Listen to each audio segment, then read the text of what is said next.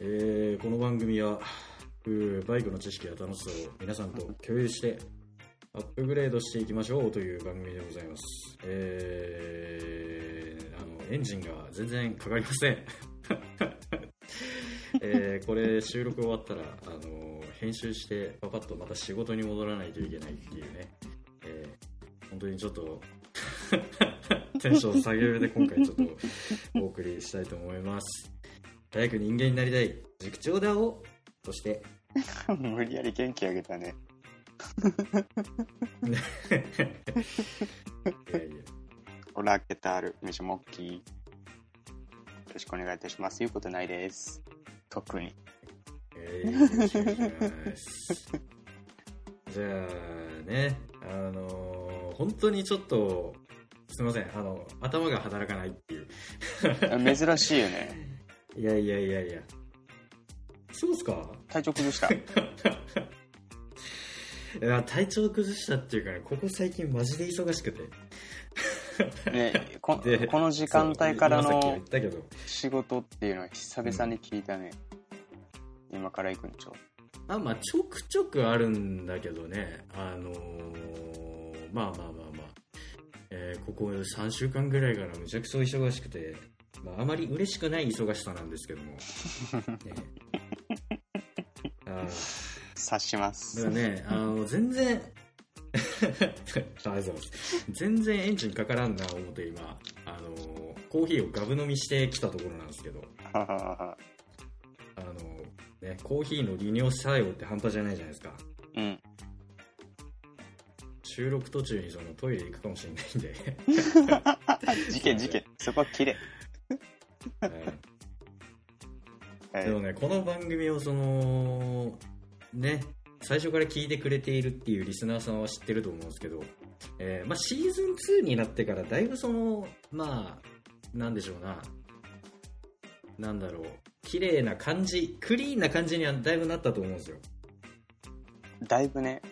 でも図書記の方なんかさ、ねだいぶそうよねでも図書記の方なんかその収録途中に2人してそのタバコを吸い始めるなんていう回もありましたからね ちょこちょこあった。うん。ちょこちょこああったよねのえーアメリカンスピリットスーパーロングタイム。そうそうそうそう言うてねで俺の場合はそのねあの台所の換気扇回しながらその 声入れて君の場合はね、外まで行ってたよね外に出てずったね。うん。MacBook 持って。うんそういう、うん、そういう時期もありましたから、うん。えだいぶクー、リーン。なんだろうな まあまあ、だいぶクリーンにはなったけど結構ねそのバイク系ポッドキャストの中ではなんでしょうなまだまだそのアウトローな感じがねうん。強いと思うんですよあのーまあ先ほど事件が起きまして あのですよあのーねバイク系ポッドキャストのなんでしょうなまあ大御所ですわな大御所って言い方はどうどうなんだろう まあでも間違いないと思うんだけどあのベテランっすようん。うん。のバイクの輪のタククロさんからねうん。うん。あのツイッターに DM が来ましてうん。どんな内容だったかっつうとあの、うん。まあお前らがあのコラボしたいんやったらまあコラボせんこともないけどなっていうようなあのダイレクトメッセージをいただきまして。あれ、あの人って関西の人やったっけ？で あわかんない。兵庫の方じゃなかったっけ？だいぶ、まあそんなあの、ダイレクトメッセージをねいただきまして、えーあのまあ、夕方ぐらいかな。いただいて、まあ、一応そのあの既読はせずに今置いてるんですよ。あのなんて返しゃいいのかわからんからとりあえず今無視してます。えなんて返したらいいんだろう、ね。いやいやいやもうもちろんもちろんもちろんそれはもうコラボさせてくださいの一択なんですけど。うん。ねえだってバイクの技なんてなさもうすごいねツーリングをあの特にフォーカスしてあの、やられているすごいクリーンな番組ですからバイクのおばさんなんていうのは。あれですよその収録中にタバコを吸わなくなったからといってそれをクリーンになったって言っちゃいけないんですよ本当は。そんな方からさあのーまあコラボしたったろかっていうねお誘いをいただいとるわけですよ。いやき聞いたことある？バイクのおばさんのあるあるあるある。きっかけが多分ツイツイッターかな、ツイッターでフォローしてくれ来てくれて、でうんうんうん。フォロー返して、で、うん。そっから確か聞いた。で、あ、ツーリング系かと思って、でもう、もうほんとラジオない。ザ・ラジそうそうそうそう。ね。あの朝とかお昼のその情報番組みたいなねすごい綺麗な感じの本当にザ・クリーンって番組よねオ。もうこれはもう深夜2時のやつやから、こっちは。2時とか3時のやつやから。っていうかねあの多分 AM でも FM でもないそのなんだろうネット局みたいなね本当にあ感じですか。ら僕らは地上波じゃない感じのね えだからさあの、まあ、聞いたことあるってんならわかると思うけどうん。どう絡めばいいのかわからないっていうのが正直なとこで。ああ、俺って。なんだろう、なんかその、うんうん。いいよ。どうぞどうぞえ。どうした？すいません、タイムラグがあるんで、ちょっといつも通りその会話が噛み合わない感じになってますけど。どうぞ。え？はい、あ、あ、いや、であれ、なんて言おうとしたっけ、俺？いや、わからん。忘れたのと、じゃあ俺言っていい？はいはい。言っていいっていい？あの、普通に、俺の場合だったらね、こっちに来たとで普通に喋るけども、ただ俺の一番のネックっていうのは、うん。このタイムラグよね。そうなんだよね。もう喋る前に一回もう、このだから、かカメラ越しに手手出しとかないと挙挙手制みたいな。はい、みたいな。ああ、はいはいはいはいはい。次私。うん。だから俺的にはもう、なんだろう。俺なんかはインタビュアーみたいな感じよね。俺なんかの会話でちまあ、ょっとラグラグ、るな。そうラグラグしちゃうから、もうどっちかというともう、インタビューして答えて、じゃあ次の質問はじゃあうん塾長で、じゃあ塾長が聞いて答えて、で、俺今度聞いて、みたいな。多分そういう感じじゃないと多分できんの、こういう会話は。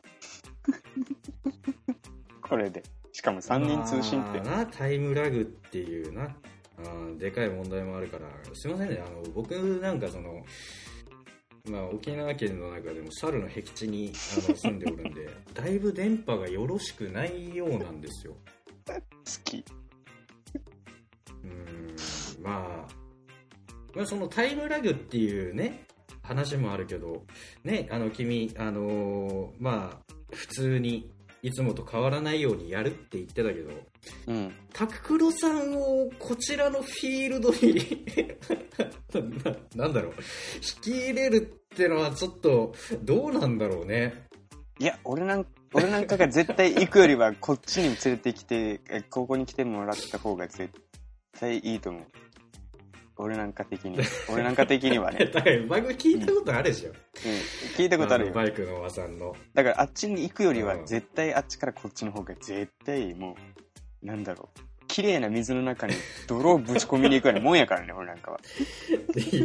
だからあのだからなのよだから泥、あのー泥水の香り、うん、香り泥を塗る形になるわけでしょ？俺なんかが向こうに行けばね。逆に向こうからこっちに来たらもう泥水の中に綺麗な水が入っても結局泥水のまんまやから。大丈夫。いやいやいやいやアフリカの部族じゃねえんだからさ。ああそうちょっと絡み方がわからんっていうのが今だ正直なところで。ああ、本当。いやもうもちろんあのうんコラボさせてくださいの一択なんだけどあ、もう俺はもうそういう選択肢でしか考えてないから。うんもうだからやる体で考えたらね怖いよだっ話。てまあ、基本的にあのこの番組を聞いているその、まあ、今大体230名ぐらいの人があのおそらく聞いてくれていると思われるこの番組のリスナーさんなんていうのはもう言うまでもないけど多分ちょっとまあどこか、ね、おかしな人が聞いてると思うんですよ。うん。うんそれで？えー毎回そのあまり中身のないわいない会話を1時間半とかもやっとるわけじゃないですか。聞くに耐えないよぶっちゃけ。でもそれでも聞き続けてくれているっていう人が230名もおってでまあ分かるじゃない？あのバイクの和さんがなぜ聞かれるかっていうのは。聞いてりゃ分かるじゃんもうお役立ち情報もいっぱいあってでタックロさんのあの話自体もすごい聞きやすくて面白いし、うん。うん。だからちょっとね、あのーなんだろうな、戦争になるんじゃねえかなっていう。ちょっと。戦争っていうか、なんか、あのー、タククロさんのファンからのバッシングを受けてしまうんじゃないかっていうちょっと恐れもあって。ああ、じゃあ、防衛戦だけは貼っとくわ。防衛戦だけ貼っとく。ちょっとね、怖いよ。ネットは怖いよ。いやいやいやいや。はいはい。まあまあまあ、あの今ね、あの完全にあの僕はメッセージを読みました。読みましたけど、あのなんかほら、ツイッターでもその既読がつくじゃん。うん既読通知みたいなの。うん。だから今、あのあえて既読通知はしないまま、なんて返せばいいいいのかわからないんで無視してます。明日返します。日の一は朝。はい。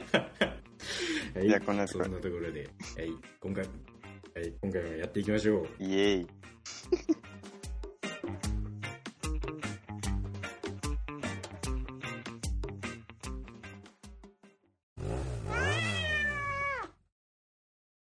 えーこの世には我々の常識が通用しない化け物が実在します。全長30メートルを超え体重が190トンにもなる哺乳類シロナガスクジラ高さが80メートル以上にもなり世界一体積の大きい生物として知られている植物セコイアデンドロン。そして400戦無敗の男ヒクソン・グレイシー。まあバイクの世界にも実に不気味な恐ろしい化け物が実在することを皆さんご存知でしょうか。そのバイクの名は何だと思います？あ、俺に聞いてんの？はいオッケーさん何だと思います？ああ。えー、未だに無敗 ?H2。ちゃちゃちゃあまあそれは関係ないあのあの適当に言うただけなんですけどもあのだから化け物の例を挙げただけなんですけどうん。400戦無敗の男の男ヒクソン・グレイシーなうん。え、ヒクソン・グレイシーそそれはいいの。あの ちゃちゃだからそれぐらい、あのーの化け物がバイクにも存在するっていうそういう話を今回したいんですよ、うん。バイクなんや。そのバイクの名は何だと思いますか？えー、H2。あ H2 ね。うん。はいはいはい。まあえー直線で400キロでしたっけ？ギネス乗ったよね。うんまあまあまあまあまあまあ似たようなもんですわな。あれもまあぶあの十分化け物と言えるバイクだと思うんですけど。今回ねあの僕が話したいのは GSX1300R はやぶさです。あ、未だに新型が出てるところでは、確かにすごい。ずっと同じシリーズで出してる。そうなのようんそこのところはすもごい。うロングセラーですよねうん。ええまあ、はやぶさっていうのはもう、ね、ライダーの皆さんだったらもう知っているとは思うんですけれども、まあ、今更言うまでもなくね、うん。まあ、ちょっと説明させてくれ。はやぶさとは、我らが変態の鈴木さんが、1990、えー1999年から製造販売をしている、見た目も中身もバケモンみたいなバイクですね。で、スーパースポーツを超えてやろうっていうね、変態鈴木さんの意気込みから、アルティメットスポーツと銘打たれて開発、販売されております。まあ、排気量はねあの年式によってもちょっと、あの違ったりするんですけどもおよそ 1300cc あって、えーうん初期型の時点で最高速度は時速300キロを優に超えるという、まあ、とんでもないバイクでございますよ。1990年代と頭。が、でまあ1999年。そう。だから僕が好きなその世代のバイクのドンピシャなんですよ。ああのはやぶさって。その当時からもう300僕は達してた90んだ。年代からそうそうそう。だからもうこえー時速300キロの壁をあのぶち破ったのははやぶさですからね市販車すごいで。すごい。うん、意外にまあ、若だから。この発売当初このうん。若い若い。だって、もっと前かなと思った。1900、もうちょっと90年とか、89年とか、ここら辺かなと思ってたけど、意外に99あー年って言ったらまだ22年前とかうん21年、そんなもんでしょ。そうです意外、意外に若いね。で、あの、あれとしては。そうですか？意外に若いんだよ。だだって80年言うたら1980年言うたらだって GCR よりも前になっちゃうからねあれ？1900 ?R1、R1 初期型って、1900年代のバイクじゃなかったっけ ?R1。2001年もうそれはぐらいからだ。1900年代のバイクやろ いや90年代からだと思うよ R1 はねうんもうそう考えーえたらその若い。なんだっけ？R1 の前身になるなんかなんだっけあれ名前えサンダーボルト的なやつサンダーボルト的なやつ。何それなんかなかったっけ R1 になる前のやつ ?R1 にななる前のやつ。YZF になる前のやつ。YZF になる前のやつうんえ、なんだろう。あれも90年代でしょ？でその90年代の終わりに出てきたのがこのはやぶさってバイクなんですようんうんうんうん。でまあいろいろありましたわな戦争が90年代からその2000年代初頭にかけてあの戦争があったわけですようん、ちょこちょこあったね。まあうんえーっとまあまあ GGR1100 だったり、ね、世界最速うん。当時誇ってた GGR1100 ぐらいからを皮切りにねあの、まあ、その後えー CBR1100WX スーパーブラックバードみたいなやつが出てきたり、うんえー俺ちゃんと言えてたかな今ブラックバードってのはその後にうん。うん、ブラバね。通称ブラバ。で、まあ、それの世界最速記録を破ったのが、まあ、はやぶさであり。で、同時期に、あの、うんさらにはやぶさだと、つって ZX12R みたいなやつが川崎さんが出したり。で、あまあ、その後に、あのはいまた、ね、GGR1400 みたいなのが出てきたり、あの、うんすごい戦争の、あれだったんですよ。うんいろんなメーカーが戦争してた。うん。うん、でその1999年の終わりですよ。99年言うたら、うん。に出てきたのがこのはやぶさというバイクで。あ、まあ、発売当初うん。このアホみたいな速さがね、うん。まあ、人気を呼び。うん。特にね、あのーまあ、ネジの外れた海外勢。うん。特に多分アメリカ人だと思うんですけどアメリカ人とかあのヨーロッパ勢の頭のおかしい人たちにね、あのものすごい人気が出て。あでまあもうあれも本当に極まりない暴走行為っていうのがまたえーっと、なんかクラックリコールがあったのもそれじゃなかったっけ、あそうですあのーまあこれも後でちょっと触れようとは思ったんだけどあ、ソリー。その1999年式ねうんうん。の初期型うん。初期型っていうのはねあのシートフレームがちょっとあの強度が弱いってことで海外のあの大柄な人たちのタンデムに耐えられなかった だからあの、せえー2000年式以降はあのその辺のシートフレームの強化が行われたりとかっていうのが、まうん。あ、あったんですけれども、うん。まあまあそのはやぶさフリークの人たちからすればこのシートフレームの弱かった1999年式、うん。一番最初に発売されたこの99年式が本物のはやぶさっていう人もまあおったりするわけですね1990年代。本当に初期型ってことね。そう99年見た、俺見たことある。で、まあ、こいつが、その、市販車で、ね、初めて時速300キロの壁を、うん。えーぶち越えて、で、まあ、それが、ね、あのーまあ、海外、主に海外勢ですよ。うん。の、その、まあ、暴走行為だったりっていうのが問題視されて、あのうん。ーある規制を生むことになるんですよね、このはやぶさの存在が。うん。それが時速300キロ規制。でどういうことかというと、時速300キロ以上出るバイクを作っちゃいけませんよ。スピードメーターに300キロ以上のこの表記をしてはいけませんよっていう規制をこのはやぶさが作ってしまったんですよ。まあこれも法律的にというよりは当時はあの、まあ、自主規制みたいな形だったみたいなんですけれども、うん。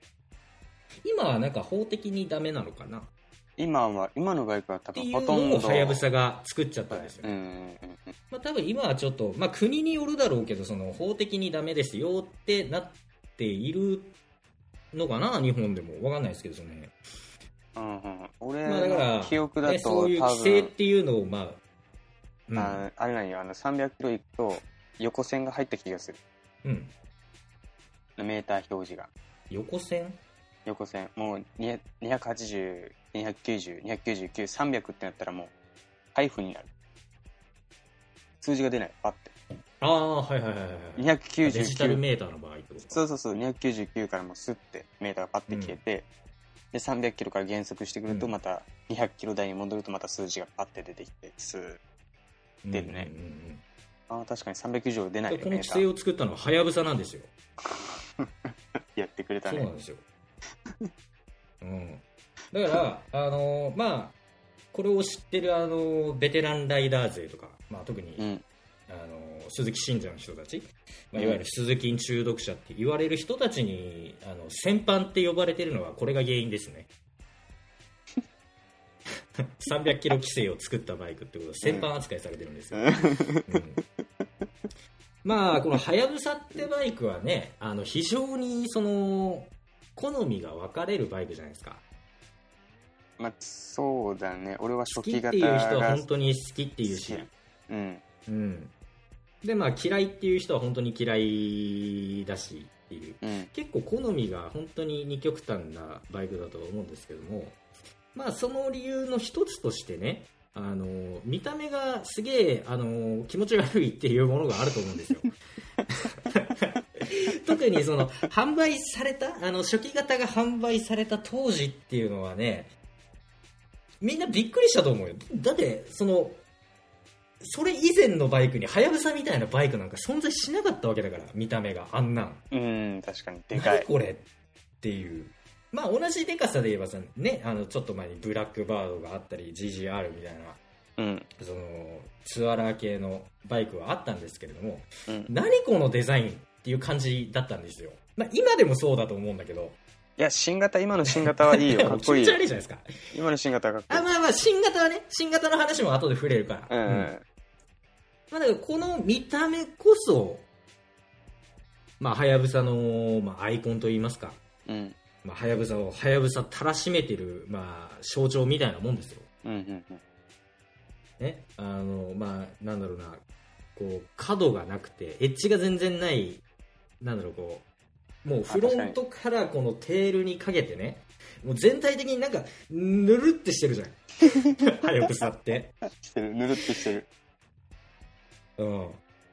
これはね、あの、まあ、このはやぶさの開発者さんが、あの空力抵抗をうん。極限までね、うん。減らしたっていう、その、まあ、努力の賜物なんですよ、あの形っていうのは。極力その空気の抵抗を減らすためにあんなヌメヌメしたデザインになったんですけども、うんまあ、だから、あのデザインがあったからこそ当時のその、まだ時速300キロっていうのは市販車では、あの、出てなかった時に、このヌメヌメしたそのデザインがあったからこそ時速300キロの壁を越えたって言っても過言ではないわけですよ。うん。だからあのヌメヌメのあの気持ち悪いボディっていうのは、まあ、そういう機能的な意味を持ってちゃんとデザインされているってことなんですよ。うん。まあでもね、ここで終わらないってのが鈴木の変態っぷりのすごいところなんですよ。あのね、実はその空力特性に優れたあのボディを、あの、一回作った後に、うん。鈴木さんはもう一手間加えてたんですよ。なんだ？それはね、あの、さらに気持ち悪く、不気味に見えるように、あの、空力に影響が出ないところを、さらに、あの、丸く膨らませるっていう、手間を加えてるんですよ。変態でしょ？鈴木さんって。シングルシートカウルみたいな、あああいうやつか。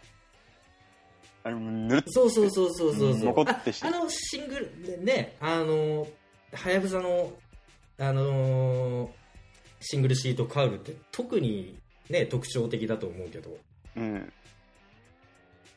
うん。で、まあ、あれもちゃんとその空力を逃がすようにっていう、そのライダーが伏せた時に、まあ、楕円形な感じで空気の逃げ道をあえて逃がすようにっていう、ちゃんと機機能美に溢れたデザインの中でも、その、さらに不気味に見えるように、あのーなんだろう、このフロント？フロントのノーズ部分、うん。ヘッドライトのところ、うんうんうん。あそこは、あそこをこう、ちょっと膨らませてんのよ。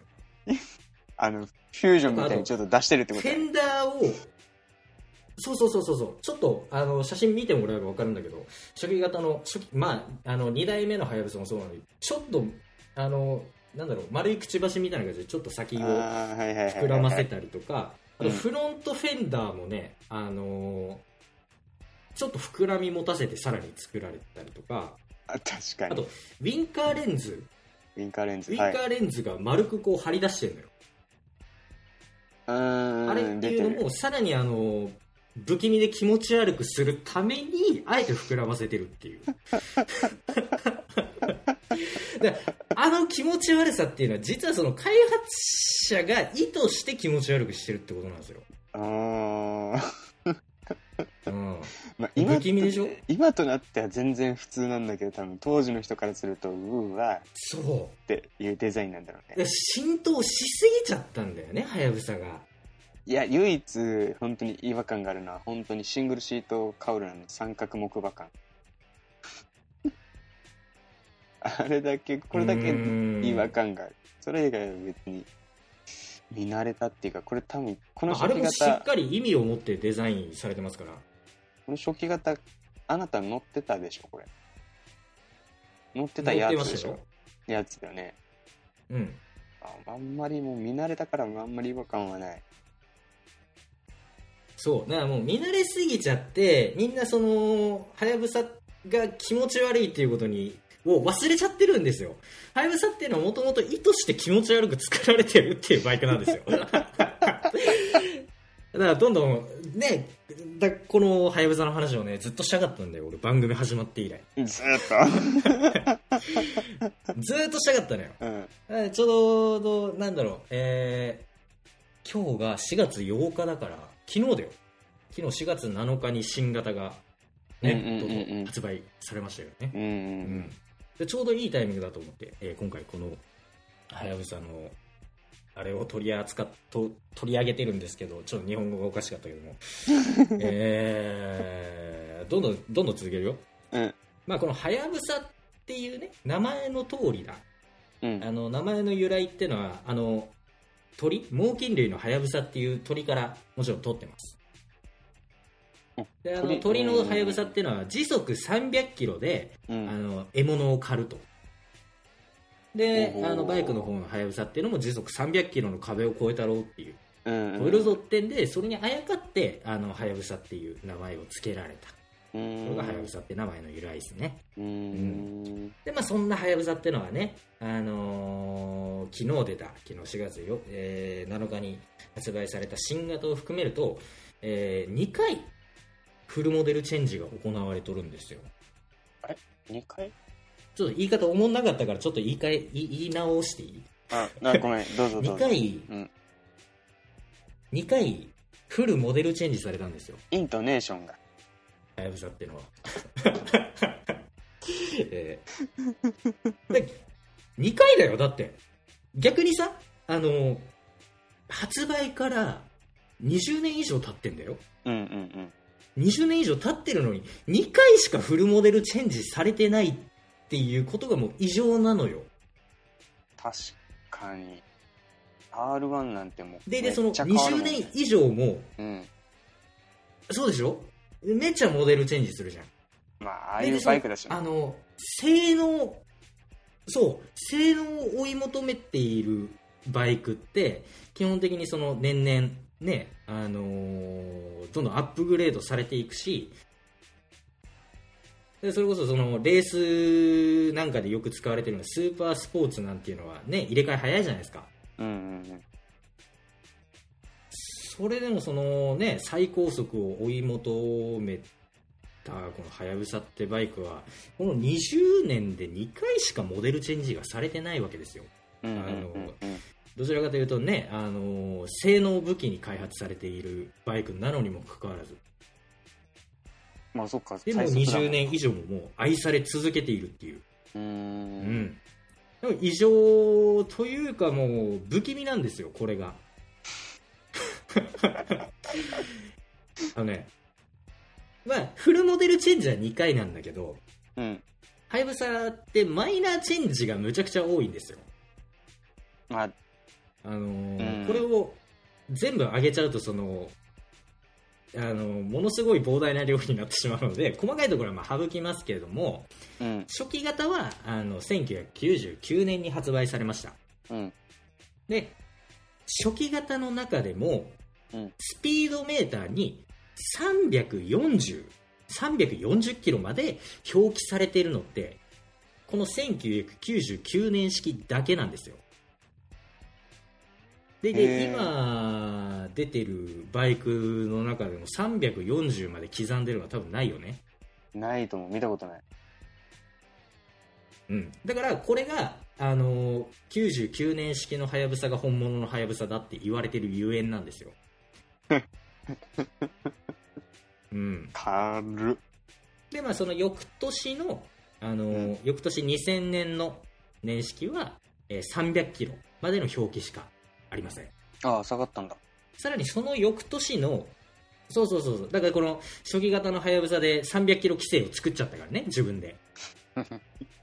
でその翌年の時点ではもう300キロにあの40キロ落として300キロまでの表記しかないんですよ。うん。でさらにその翌年の2001年式以降は280キロにまでスピードメーターの表示は減ってるんですよ。あれまた減らされたうん。なね出力的にはどうなんもう普通に出はするんだけど振り切っちゃうってこそう、スピードメーターを振り切っちゃうし、えーっと、えーっと、どうだったかな、その、えー初期型のはやぶさってのは、あの、吊るしの状態で312キロ出たらしいんですよ。と あいやうん。で、2000年式以降も多分出るんですよ。うん。多分そのリミッターカット的なことは多分それぐらいの年式ではされてなくてただそのあのスピードメーターの表示を減らしただけだった気がする。すいません。間違ってたらすいません、うん。あのちゃんと300キロに以上出ないようにリミッターかけられてはいなかったはず。まだこの段階では。うん。確か、うんだから表記が300キロでも多分300キロ以上出るんだと思います。すいません間違ってたらすみませんね、はい。あのおのおの調べていただけたらと思います、うん。だからねこの300キロ以上の速度に十分に耐えれるように設計されているんですよはやぶさって。じゃないと壊れちゃうでもからね。耐久性っていうのもうん。そう。ねあんな300キロなんてもう恐ろしいことですか。らあんなコンパクトなバイクのエンジンがガーって動かして300キロ出ちゃう、う。ん。でもそれ以上300キロ以上の速度に十分に耐えうるように設計されてるんで耐久性も非常に高いんですよ。うん。はやぶさは。う、ん。うん。でまあ2008年に、えー発売されてから9年ぶりにフルモデルチェンジをされました。うんまあそのね1999年に発売されて2008年にフルモデルチェンジうん。されるまで9年も9年もだよ9年も同じモデルで戦い続けた初期型っていうのは もうもうこれもむちゃくちゃすごいんですけれどもうん。ただ2型はさらにアップグレードされて、うん。まあもうなんだアップグレードというよりもうし最初の段階でむちゃくちゃ完成度が高すぎたんで、うんまあ、あのさらになんかあのかゆいところに手が届く的な、まあ、改良だったりはするんですけど、うんえーまあ、排気量が 40cc、41cc だったかな、うん細かく言うと、まあ、40cc ぐらいアップして、えーフレームとか足回りなんかも改良されたんうん。うん。ですね、うん。2型になってから。うんで出力特性を、あのー3種類から選べるエンジンモードとかまあ、今っぽい機能を搭載したりとか、うんまあ、快適性もさらに追い求めて、まあ、至れり尽くせりな1台にうん。なったんですね、新潟ってうんいうのは。でも、あの排ガス規制に、まあ、対応できないってことで、えー2019年、2年前ですね、に生産終了しまして、あ、ユーロえ4か。2019、んユーロ5か。2019年は。んユーロ5一回ゆ緩くなってるから、ユーロ4か。あ、ユーロ4に関しては排ガスじゃなくてあれ音量か。でも結構、ー確か、どこにかぶっとったかな？結構あれよ、他のメーカーも、もうこっそり XJR1300 とかも落とされてるし、結構落とされてうる。ん排ガスで。ねそうだね、ユーロ4か5ででこの段階ぐらいから、うん。うん、なんかいろんなバイク雑誌でその、あのーね、販売中止になるんじゃないかって騒がれたバイクっていうのはいろいろあると思うんだけど、まあ、はやぶさもね、もう結構前から消えるんじゃないか、来年消えるんじゃないかって言われ続けながらも、まあ、2019年には、2019年までむしろ耐えたよ。よく。よく耐えた方だと思うよ。うん。だってさ、えー2008年に、まあ、フルモデルチェンジして、うん。えーそれでも、えー2019年まで11年だよ。11年も戦い続けて、でいてその売れ続けたっていう、もう異常だよ。もうこれ不気味だよ。ちょだって初期型9年、うん。ね、フルモデルチェンジされるまで。うん。9年。うん。で、2型は11年だよ。ねフルモデルチェンジせずに。いや、俺に、気持ち悪いってこれ。初期、ね、新潟は俺あんまルック好きじゃなかったんよ。すっげえもはいはいはい。う、なんかもう、本当に眉みたいな形してたじゃん。もう全体的にそうや丸っこね。丸っこすぎるっていうか。だから初期型の方、うん初期型の形の方が好きだった特にテールにかけてとか大きく。そうそうそうそうそうそう。んテールが一番嫌だったね。だからもう実中にはまってるわけよ。あえて気持ち悪くデザインされてるから。そういうことかそういうことか、そういうことか。開発者も含め、そう、開発者も含め、ちょっとあのーまあ、気持ち悪いのよ。ちょあの鈴木の人が聞いてないことを願うけど、本当に開発者も含め気持ち悪かったから、ああいうデザインになってるわけ。うんうんうんうん。そしてだ、まあ、先ほどからもちょいちょい触れてますけれども、今年の、ねまあ、2021年うん。4月、うん。えー昨日ですよ、4月7日、今収録日4月8日なので、うん。昨日3代と、えー三代目となる新型が発売されまして、うん。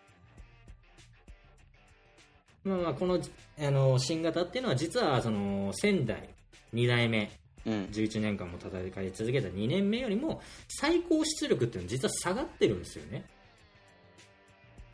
あ、す下がったんだ。あ、下がりました。CC が下がったの？で排気量は多分変わってなかったんです。僕もちょっとこあの新型に関しては細かいあの記事なんかも読んでないんですけれども確か変わってなかったんですよ。じゃあ普通に出力だけ落として、もう排ガスに対応したって感じか。うーん。いやまあその意味合いもあると思うんだけど、まあ、先代が197馬力あったんですよ、うんうんうん。で、それに対して新型は、えー190馬力。7馬力落としてるんですよね。あれあんま変わんねえな。違いかもな。まあまあまあ、言うてもね。言うてもだね、言うても。ね、ちょっとミニバイクとかのさ、ミニバイクとかの7馬力って言ったら相当な差だと思うけど、うん。ね、あんな、リッターオーバーの7、7馬力っていうのは、まあそんなに変わってないようには思えるかもしれないですけど、うん。これね、実はまあ、その排ガス的な意味合いも、あの、多分あったのかもしれないけど、うん。ままあ、一番の目的っていうのは、その、あの、最高出力をね、まあ、落とすことで、低中速に振って、守備範囲を広くしてる、して、まあ、さらに扱いやすくしたと。んだあえて最高出力を落として低中速の扱いやすさに振ったわけですよね。新型は。あ、でも排気量変わってないから。うんそういうこと？うん。そういったし、あうんの最高出力自体は下がってるんですけど、あのー先代よりも速いらしいですよ。その0から200メートルとか、あ大体そのトップスピードっていうのは先代よりも上がってるらしいですよ。うん、トルトルクが上がってるからなのかなシンプルに。そうそうそう。うん。ああの完全に先代をブラッさらにブラッシュアップしてその扱いやすくもしの実はそのバリあの数値では確かに下がってますけれども決して遅くなっているということではなくてうんうんうん。むしろその扱いやすさに振ってもいるし速くもなっているっていうことなんですよ。うーん。まあもう元々完成度の高かったやつをさらにあのきめ細やかくあの改良した形が今の新型ですね。で開発者開発者さん曰くうん。10万キロでも20万キロでもなんなら50万キロでもずっと長く乗り続けてほしいっていうことであの開発してるそうで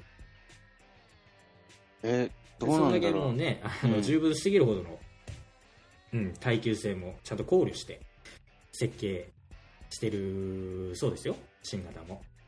まあ、新型になってから、この、まあ、いろいろ他に細かい変更点っていうのはね、あの2代目からいろいろあるんだけども、うん。あの、実は初代からほとんど変わってない部分っていうのがあるんですよ。当てていいうん。えー、メインフレーム。お 正解です。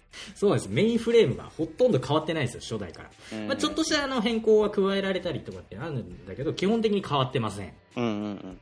でそれだけ初期型の完成度がまあ高すぎて、だから2000えー20年以上ももう変わっていないという。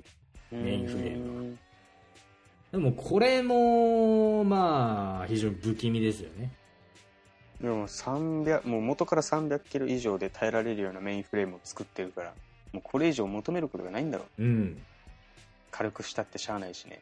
うん、まあもう、タイムスリップしたんじゃないかっていうぐらい開発者が。いやもう20年先も読んでっていうことよね。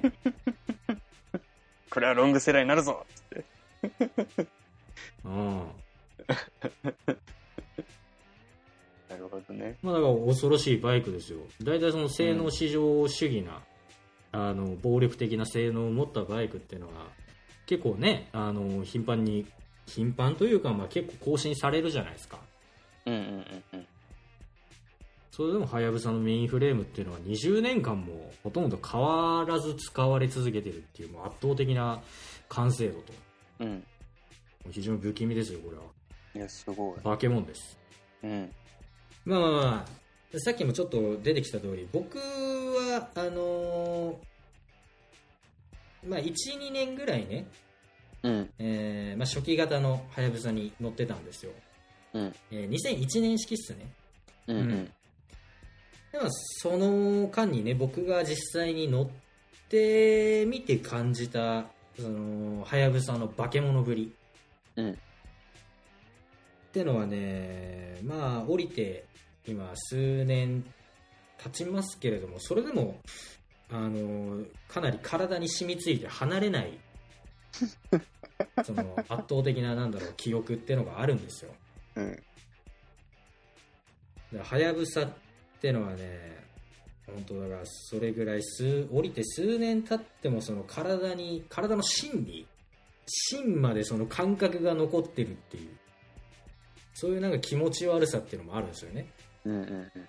でそれぐらい強烈な思い出があるんですけれどもまあまず何が強烈ってねあの暴力的なパワーっすよ初期型って言ったらまだ FI 化されてないのあれは。されてますねあ、もうされてんだ、初期型から FI 化は。えー、うんうんまあ今ほどそのコンピューターが頭良くなかったそのなんか16ビットだか32ビットだったかっていう、うん。まあ、今のインジェクションと比べたらまあだいぶあの性能ってのは当時はそんなに良くなかったみたいではあるんですけれども、うん。まあ、あの 1300cc の大排気量からこうぶちかまされるね破壊的な加速感ですよ。うん。うん、もうガッてひねったらねもうそれこそ世界最速だったパワーっていうのが まあ出ますんで、うん。まあ、何度か試してみたことはありますけれどもあの法定速度内でね。ガッてアクセルをガッて上げたことはありますけども、まあ、とんでもないですよ。うなん。こう後輪がさこうガッて思いっきりこう地面にガッて食い込んでそのなんかそっからそのなんだろうアスファルトがこうバーってねじ切れてさ なんかこうはやぶさが通ったその跡がなんかこうなんじ地割れ？地割れ起こしてさうん。はやぶさが通ったそのこ後続者たちがこう地割れでできたこの谷底にどんどん落ちていくみたいな 本当にそれぐらい強烈なイメージ。あ、そんな、俺通った後振り返ったら道ないんじゃないかって 地割れ起こしてんじゃないかっていうぐらい強烈なんですよ。それこそ初期型のはやぶさですらそんぐらいうん。ものすごいパワー感っていうのを感じてで今でも残ってますその感覚ってうんいううんのは、うん。なのによそのパワー感っていうのは十二分にこう感じるのにあの全く怖くないんですようん。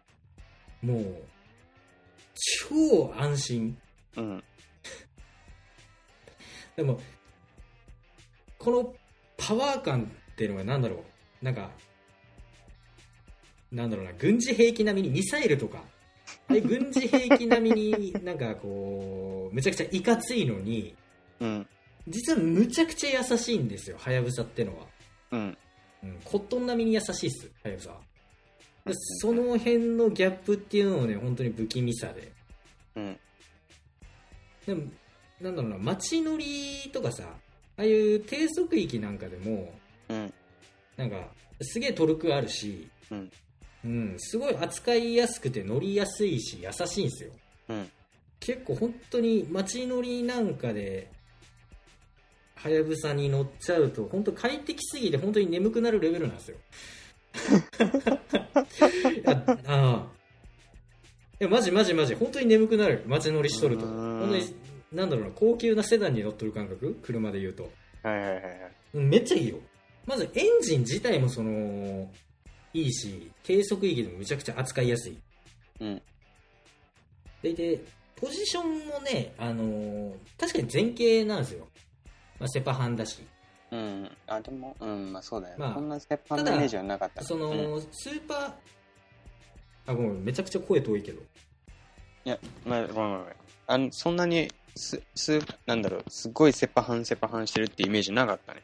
でもむちゃくちゃ絞り込んでるとかその、んアホみたいにトップブリッジの下になんかねついてるとかっていうのではなく比較的アップライトなあれなんですよあのハンドル位置なんですよねで前傾はするしその十分スポーツスポーツなあの乗車姿勢にはなるんですけれども、うん。まあ、。このアップライトなあのハンドルっていうのが、まあ、非常に、まあ、楽だし姿勢も。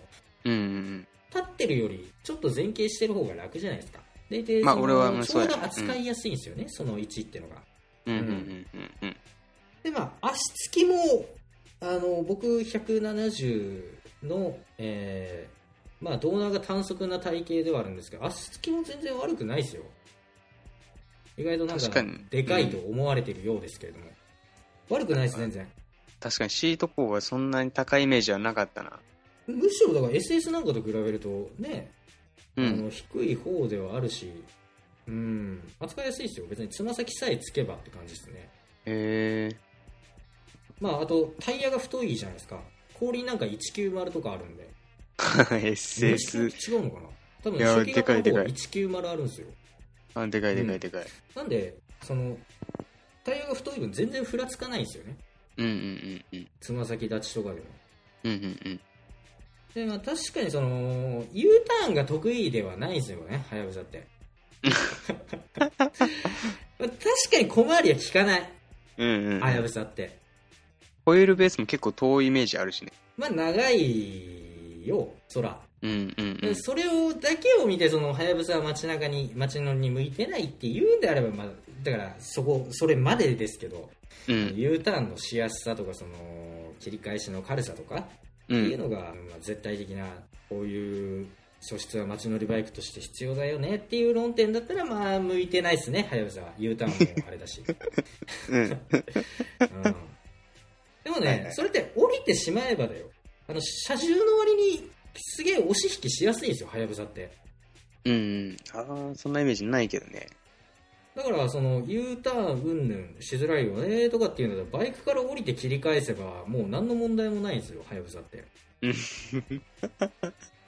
うんまあ、ぶっちゃけその僕が今まで所有してきたバイクの中でもかなり街乗りのしやすいバイクですねはやぶさが。え1位とまでは言わないけど、うん、2位3位ぐらいですね。うーん。V100 よりもしやすいと思う？よ街乗りは。あ俺 V100 の方が好き。えっ、となんかその機敏さっていうのがあの街乗りの絶対的な能力っていうんだったらまあそれまでだけどまあ太いトルクだったりその楽っていうのもあるしかなり街乗りにも向いてると思いますよ僕ははやぶさは実際に乗ってみての感想ですからねこれ、はいはいはいはい。うん、1年や2年うん。ただ、ただよ、あのーまあ、我々沖縄県民じゃないですか。うん。でいて、そのね、沖縄県ってその時間帯と道によってものすごい渋滞するじゃないですか。混むね。うん。あーあんなところでその街乗りというか、まあ、渋滞に引っかかったら本当に真夏とかだと本当に秒であの水温計振り切れますからね でもその 1300cc もあればねいくら水冷かってそうですよ、やばいやばい。うんまあ、そういうネックはまあありますよ。もちろん、うん。うん。まあ、ただ街乗りはしやすいと。うん。異論は認めない。ででその燃費もそこまで悪くなかったですよ。初期型でも。20? 20まあ街乗りでも20近くいくんじゃねえかな。多分。ああ、じゃあ17 1718とかいくんじゃない、うん。18ぐらいか。うん、よくてそん18、なに悪くない。悪くて15。まあ悪きゃもっと低いと思うけど。どんだけやねん。ただその街乗りにもよるかなってこの街の混み具合とか状況にもよるかなっていうのはあるんだけど普通に街乗りする分には、うん、20キロ近いんじゃないかなっていう。あだからそのはやぶさに乗ってて燃費を気にした記憶っていうのがないんですよね。一回も？あの GGR とか SB とか ZRX はあのすごいあの燃費の悪さを体感してたんですけど。SB は悪いと思う。SB も悪いし GGR も悪いし ZRX も悪いし GGR なんかよく俺ガス欠してそのガソスタまで歩いとったからね。地獄。ちょいちょいあって。うん燃料系はついてんだけどね。あのリザーブあるからいいや思ってあのーまあエンプティ針がエンプティを刺しとっても、まあ、リザーブあるからええやってんであの油断してるとあのもう実はリザーブコックに入ってましたっていうねなあるある。そういうことが何回かあるんで、うんやべ、送り忘れたーっつってんなク。ソ重たいそうそうクソ重たいバイクを押しながら1キロや2キロ先のこのガソリンスタンドまで歩いていくとかねうん。地獄だよ まあだからそのはやぶさはそういうの気にしたことないなへえあとねまあ故障しないんですよはやぶさまあうん個体にもよるだろうけど、ー。うん。あのーはやぶさでなんかここ直したとかっていう記憶で言うとあのーこけて2回レバーが折れたんですようん。そのレバー交換ぐらいですねこの2回のあと何もトラブルなかったっすねへえすごい。耐久性も多分すごいですよはやぶさは初期型でもうーん。はやぶさってそのまあ悪魔的なその圧倒的なパワーってのとうん。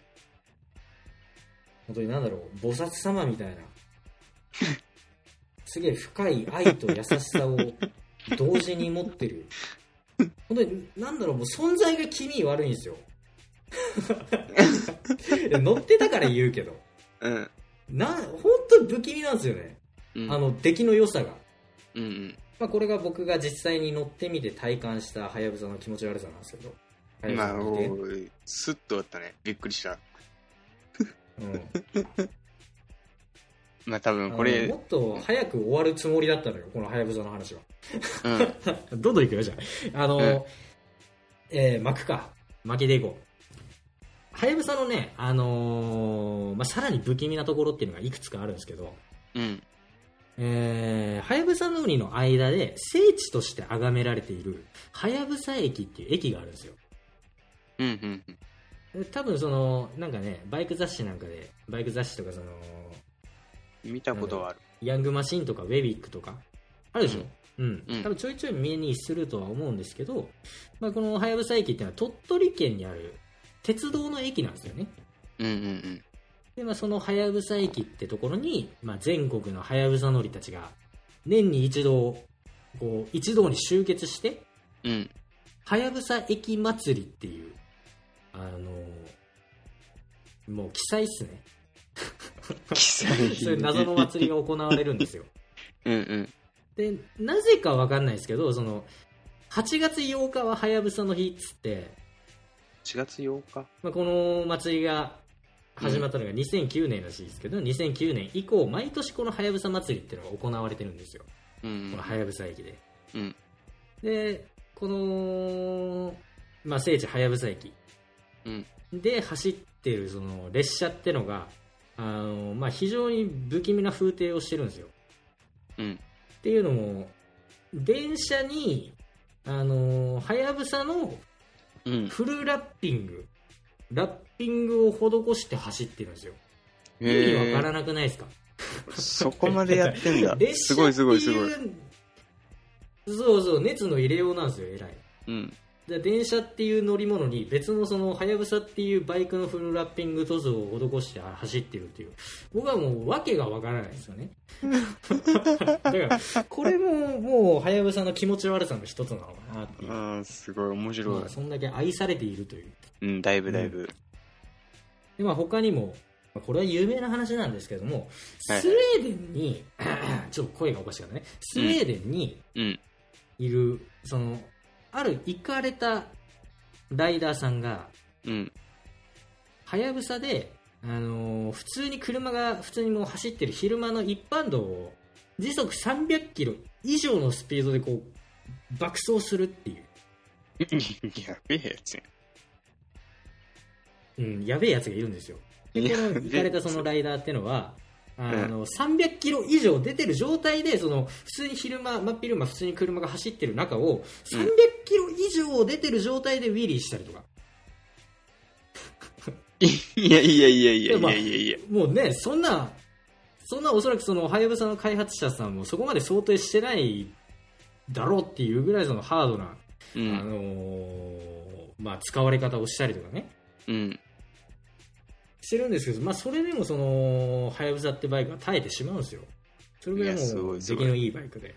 うんうんえーちなみにそのスウェーデンのその行かれてるライダーさんっていうのは、まあ、ゴーストライダーって名前で あの暴走行為をその、まあ、映像に収めて DVD として販売してるっていうやべえやつなんですよ。やべえやつだな。相当やべえやつだ。金にしとん。まあやべえやつなんですよ。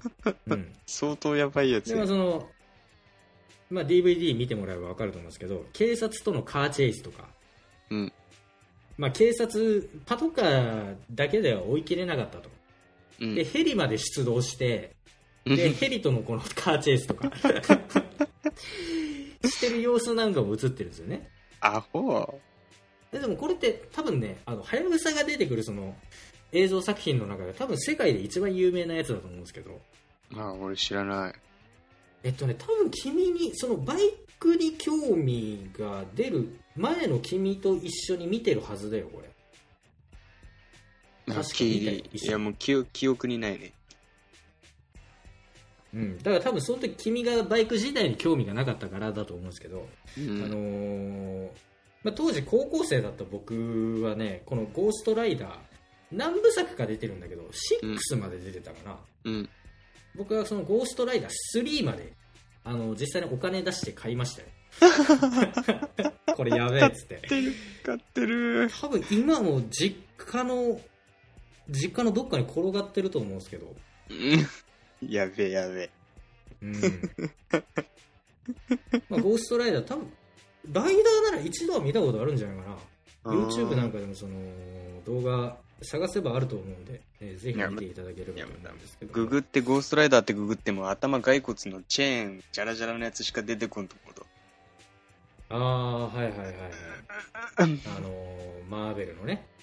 うん。あれしか出んと思マーベルのヒーローの中で一番最強なんじゃないかって言われてるのがゴーストライダーですからね。う。うん。話ずれたな。ごめんね。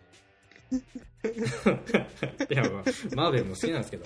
あの、ねあのね、はやぶさってその、まあ、にわかには信じられない、まあ、都市伝説があるんですけど、うん。あのね、まあ、我々ライダー、バイク乗りの間ではもう、はやぶさをし知らないっていうライダーは多分いないんじゃないかなって思うんですけれども、うん。もうね、バイクのことはよく知らないし、興味もないっていう人でも、はやぶさは知ってるよっていう人が結構いるらしいんですよ。はやぶさを限定でってこと？そうそうそう。あ、はやぶさは聞いたことある、知ってるっていうう。これもにわかには信じられないんですけど、うん。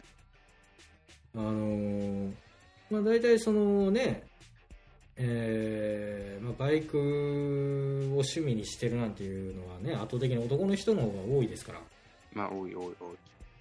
あれなんですけど、あのーまあこのバイクのことは知らないけど、そのはやぶさは知ってるっていう女性は大体、あのーうん。まあ持ち帰れるっていう、まあこれもにわかには信じられない都市伝説 いや、もうそれ完全に都市伝説やろ。こうにわかには信じられないんだけど、わからん。スウェーデンしか通じんかもしれない。そう言ったの。の あるらしいんですようんななんか不思議ななんか魅力もあるしそのバイクにあまり興味もない人でもまあはやぶさだったら知ってるよっていうまあその圧倒的な知名度もうん。あるってことで、まあ、そのまあはやぶさの魅力でありなんか不気味な部分やなっていう何の話やねん。えっ、とね、まあ、僕が話したいのはまあこれぐらいなんですけれども。はいはいはい。あの大体あの僕が話したいことを、まあ、一覧をその今メモった部分は全部話したんですけどあの、うん。覚えてないかもしれないんですけど、あのー実は今回話したこのはやぶさの話ってね今回話したことのほとんど、まあ、全部が全部じゃないけどほとんどって数年前にさオッキーくんに僕話してることなんですよ覚えてます？全然覚えてない。覚えてない？やっぱり。あ、全然覚えてない。全然覚えてない。数年前にほぼほぼこの話を君にしたんですよ。あのー当時のそのね、あの職場の、まあ、寮、寮があったじゃないですか。寮の駐輪場で君に1時間とか1時間半とかかけて話したことなんですよ。今までの話って。あ東京にいる時に新型のってことか。話は置いといてね。東京じゃないです。あの愛知県ですえ嘘。えうん。えじゃあだったらだいぶ最近じゃん。3年ぐらい前ってことやね。3年4年ぐらい34年ぐらい前ですね。うん。ごめんね。覚えてない、まあ話してることなんですどっちもこれどっちも覚いえてないやだろうなと思ったよ。うん、4年後また忘れてるから、まあえっとねそれもあれなんですよ。MT-07 を買う前のオッキー君にあのー話してたんですよね俺が車種何を買うかって迷ってた時だ、そうそうそうそう。で確かその時に、あのオッキー君が欲しかったバイクの候補ってのが、えーまあ、最新当時の最新じゃないその年式の古いあの R1 か R6 そうねとあと2013年で MT-09 とうん。かな。MT-09 か XSR900 900が欲しいっつってて。900多分その時うん。まだ出てなかったんや、確か。出てたかな。出たばっかりだった XSR XSR900 いや出てたけどたばっかりぐらいだったんですよ。あ中古がないっつって。そうだそう。俺中古がいいって言ったの。確か候補がそれだったのよ、うんうん。古い年式の R1 か R6 とあと MT-09 か XSR900 うんうん。で当時 MT-07 を買う前の君にこのハヤブサの話をしたんですよ。えー、記憶ない。だから何で迷ってるかっていうのを聞いてあのその時に僕があのハヤブサを猛シュプッシュしたんですよ、うん。あの駐輪場で。1時間半か1けて。時間半とかかけて、はいはいはい。でその時に話したことなんですよね今までの話って、はいはいはい。その新型は置いといて、はいはいはい。うん、でまあ当然覚えてないですよねあの当時もねそんなに興味なさげだったんですよ。うん。R1 とか R6 とかうん言ってたんで、覚えてないですよね、うん。まあ、ってのがあってでその、まあ、数ヶ月後ぐらいに一緒にあのレッドバロン。レッドバロンでしたっけ？あ違うな。レッドバロンレッドバロン。あレッドバロンでしたっけ？そうレッドバロンにレッドバロンに行ってで、まあ、そこにあの、まあ、そのハレンチなあのターコイズブルーの MT-07、まあ、ド派手なのがあって、まあ、一目惚れだっつって一目惚れ。買ったっていう経緯があったんですよ。即決だったよね、あこれ買う。お金来週持ってくる。そうそうそうそう、うん。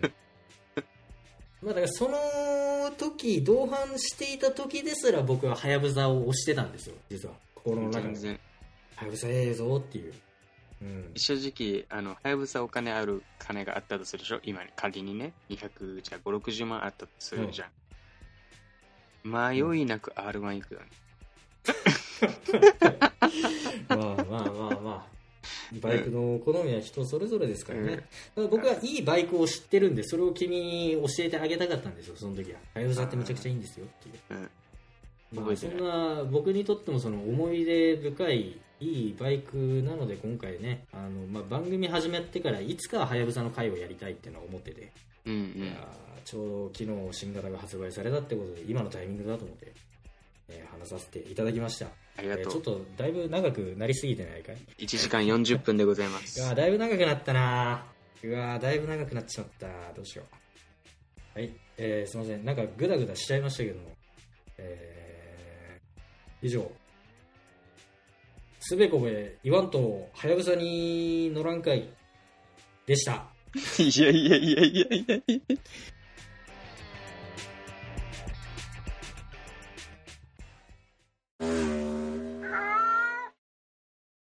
はいお疲れ様でした。うんエンディングでございます。はい。いやーまあ冒頭その話したと思うんですけどまあ今から僕仕事なんですよ。もう夜中の あの1時前にもなってますけれどもこれをあのババって収録を終えて、まあ、ちょろちょろってあの、まあ、軽く編集したらねすぐ 仕事をしなきゃならないですけど。まあそんなあのだいぶ面倒くさい精神状態の中であの今回お送りさせていただいてねちょっと尺も長くなってしまったんですけれども、まあ、お便りも4通ぐらい今届いとって、うん、え。まあこれもちょっとあの尺の関係であの次週にあの回させていただこうと思います。すいません ええやん、もう好きなはやぶさの話したから少しは元気出せ。はいすいませんちょっといやーもう疲れだよもう俺いや、いい、雑。ただの雑談になってしまったけど い雑。やもう本当に今日そんな精神状態じゃないんだよだからこれからもう仕事だぞ 刺します。今ね今ねあの本当に惰性と気力で話してる感じ？本当はパッて締めたいんだけどね申し訳ないです、うん。じゃあもう今回はこういうところでいいんじゃないですか？かうん、パッパパッパ喋りすぎた。そうねうん。はいじゃあメールは来週ということで。えー来週に、はいえーえーまあタククロさんとのコラボもまあおそらく あの実現するんじゃなかろうかと。僕の方ではもうイエスの一択なんで、はい。あよろしくお願いいたします。まあ、交互期待ということで、はい。うん。えー今日はこんなところで 終わりましょうか。はい。いやしんどい。ほんとしんどい。もう世知辛い、えーね働きたくない。みんなも、うん、働きたくねえよ。はい。さあの基本的にそのバイク系ポッドキャストの年齢層あの配信者側の年齢層もねあの比較的あの高いじゃないですか。多分4050ぐらい、うんうんうん。っていうおじさん勢がやってると思うんですけど。ででそのリスナー層も結構あの年齢いってる人が多いと思うんですけど。うちのリスナー層もそうですよ。結構年齢いってる人が多くて。あのね若者がこんなにやさぐれてんだぜ 日本はもう日本はもうって言ってる時点でもちょっとおかしいと思ってくださいよ若者がこんなこと言ってるんですよどこいや、もう閉めろ、閉めろ、愚痴んな、閉めろ 閉めろ、愚痴んな。はい。どうもすみませんでした。ははいい、どうもすみませんでした。ね。えー、じゃあ今日はこんなところで、さようならいや、それ。Música